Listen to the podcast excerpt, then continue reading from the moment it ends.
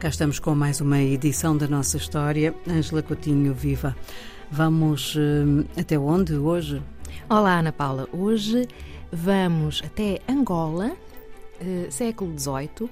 Temos estado a falar um, dos, uh, dos processos políticos não é? no Reino do Congo e há também consequências, um, digamos assim, a nível da sociedade como um todo.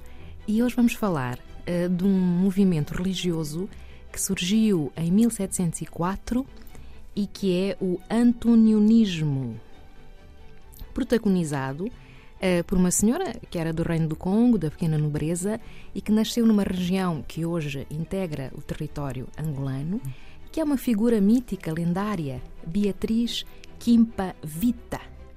O que é que fez esta senhora? Uh, nasceu justamente por volta de 1684, é a data apontada pelos estudiosos, uh, num período, como nós já vimos noutras conversas nossas, não é?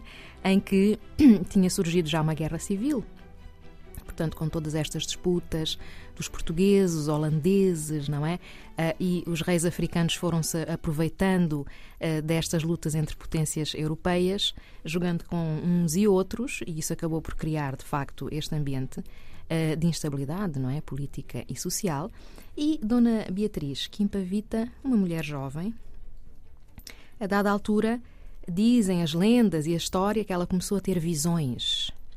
Começou a ter visões Uh, e era católica, falámos já disto, do cristianismo, não é? No Reino do Congo, o catolicismo mais, de forma mais específica, e uh, diz-se que ela incorporava o espírito de Santo António. Daí este nome de antonionismo. Hum?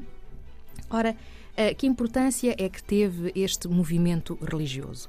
Foi um movimento considerado renovador do cristianismo e também uma, um, digamos assim, um movimento precursor de um cristianismo africano, vá. Uh, que mais tarde, depois no século XIX, teve outras manifestações. Esta senhora, que teve um grande sucesso popular, rejeitava os missionários europeus, uh, rejeitava os brancos, portanto, apelava de facto a um cristianismo negro africano e fazia também algumas exigências políticas, porque nestes reinos o poder político estava associado também ao religioso, de modo que uh, este movimento, que foi muito forte, durou apenas uh, dois anos. De mil, surgiu em 1704. Isso é um relâmpago. Foi um relâmpago, exatamente. E ela foi justamente julgada pelo rei do hum. Congo por capuchinhos e foi considerada herege. E, tal como acontecia na Europa, em Portugal, com a Inquisição e em Espanha, ela foi de facto queimada nas fogueiras como bruxa. Hum, terrível. Terrível. E de modo que ficou o marco uh, deste primeiro movimento uh, renovador do cristianismo nesta região africana, uh, que de facto digamos assim, marcou o início, não é? O início uh, de processos que depois viriam mais tarde, como dizemos que a história se repete, não é? Mais tarde vieram a surgir outros, como o quimbanguismo ou o tucuísmo, uh, muito conhecidos.